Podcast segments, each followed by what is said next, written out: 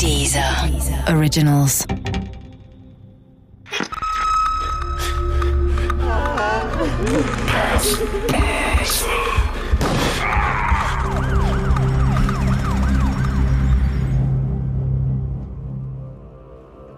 Tödliche Sekte.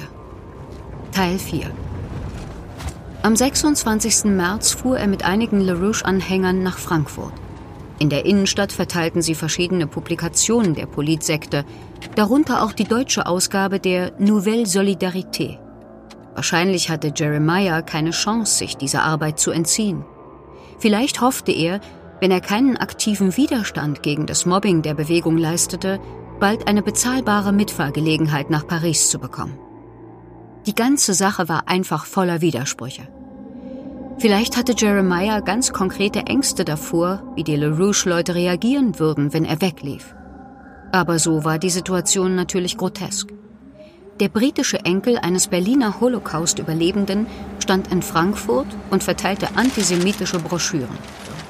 Ich bin mir sicher, dass Jeremiah sich dieser Absurdität bewusst war und seine Teilnahme an der angeblichen Antikriegskonferenz inzwischen verteufelte. Andererseits zeigten die Gehirnwäschen und der psychische Druck, der auf ihn ausgeübt wurde, bereits Wirkung. Der Journalist Holger Schmale ist sich sicher, dass Jeremiah nicht willkürlich für die Kaderschulung der LaRouche-Bewegung ausgewählt worden war. Teilnehmer dieser großen Konferenz wurden dann äh, zu dieser Kaderschulung geholt und wahrscheinlich diejenigen, von denen die LaRouche-Leute dachten, dass sie am besten zu beeinflussen wären.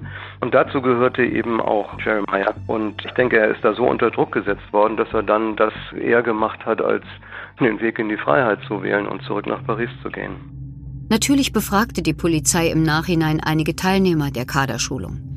Eine Teilnehmerin berichtete, Sie hätte Jeremiah an diesem Tag in Frankfurt gefragt, was er von den Publikationen und der LaRouche-Bewegung halte. Er begann daraufhin zu schluchzen und sagte, dass er Lyndon LaRouche nicht traue. Die Kaderteilnehmerin antwortete, dass er doch frei wäre und jederzeit gehen könnte. Daraufhin umarmte Jeremiah sie und erklärte, sich nun wieder sicherer zu fühlen. Vielleicht war sie eine von jenen Studentinnen, zu denen Jeremiah noch Vertrauen hatte. Aber letztlich war es natürlich die Aussage einer LaRouche-Anhängerin. Ich denke, nach allem, was ich heute über diese Bewegung weiß, muss man vorsichtig sein mit Berichten aus diesem Kreis. Wie bei Lyndon LaRouche selbst sind angeblich erlebte Tatsachen oftmals mit der Realität nicht vereinbar.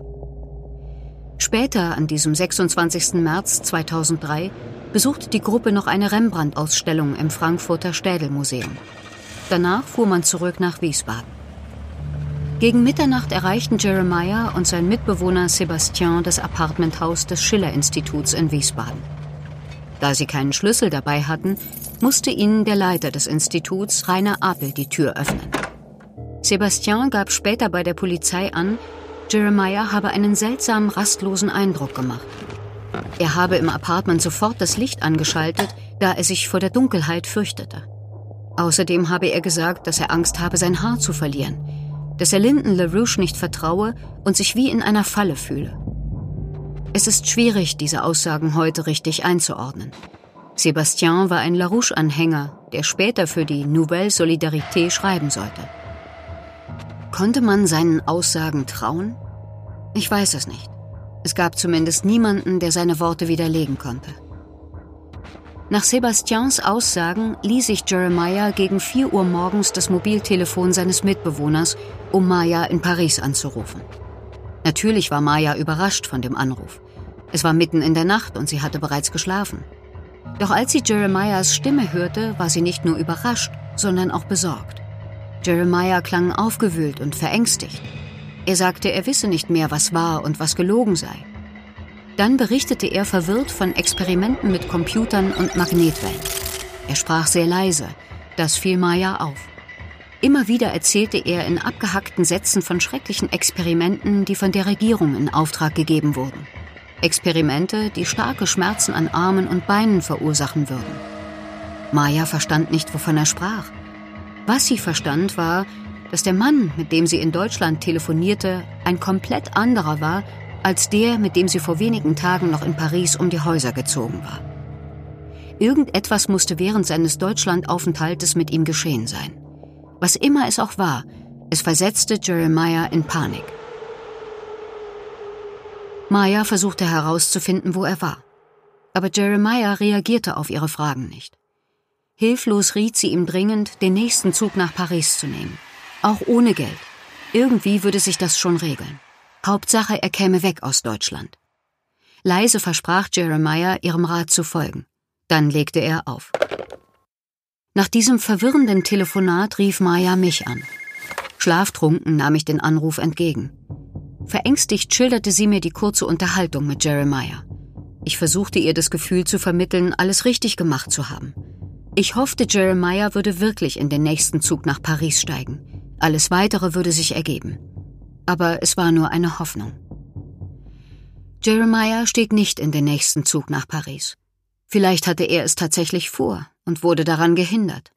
Vielleicht die letzten Stunden seines Lebens zu rekonstruieren, ist verdammt schwer.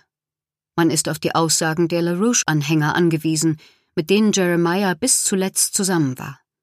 Doch nach allem, was wir heute wissen, standen sie Jeremiah wegen seines Glaubens feindselig gegenüber. Ihre Aussagen müssen deshalb nicht zwangsläufig falsch sein, doch man sollte ihnen mit der gebotenen Vorsicht begegnen. Sicher ist, dass Jeremiah nach dem Anruf bei Maya die Nummer seiner Mutter Erika in London wählte. Das muss gegen halb fünf gewesen sein. Erika konnte nicht schlafen und hatte sich mit einer Tasse Tee in die Küche gesetzt, als das Telefon klingelte. Erika war froh, die Stimme ihres Sohnes zu hören. Doch gleich nach den ersten Sätzen begriff sie, dass er sich in Gefahr befand. Jeremiah machte keinen Hehl daraus. Mom, ich bin in großen Schwierigkeiten, flüsterte er abgehackt am Telefon. Kennst du die Nouvelle Solidarité? Mom, ich habe furchtbare Angst. Dann wurde die Leitung unterbrochen. Erika kannte die Nouvelle Solidarité nicht, aber sie wusste, dass ihr Sohn kein Mensch war, der sich Gefahren nur einbildete. Das, wovor er sich fürchtete, musste sehr real sein. Nach einer kurzen Pause klingelte Erikas Telefon erneut. Wieder war Jeremiah am anderen Ende. Mom, flüsterte er. Ich habe Angst. Ich will dich sehen. Jetzt. Wo bist du? fragte Erika. In Wiesbaden. Wie schreibt man das? fragte Erika. W, I, E. begann Jeremiah zu buchstabieren, dann war die Leitung tot.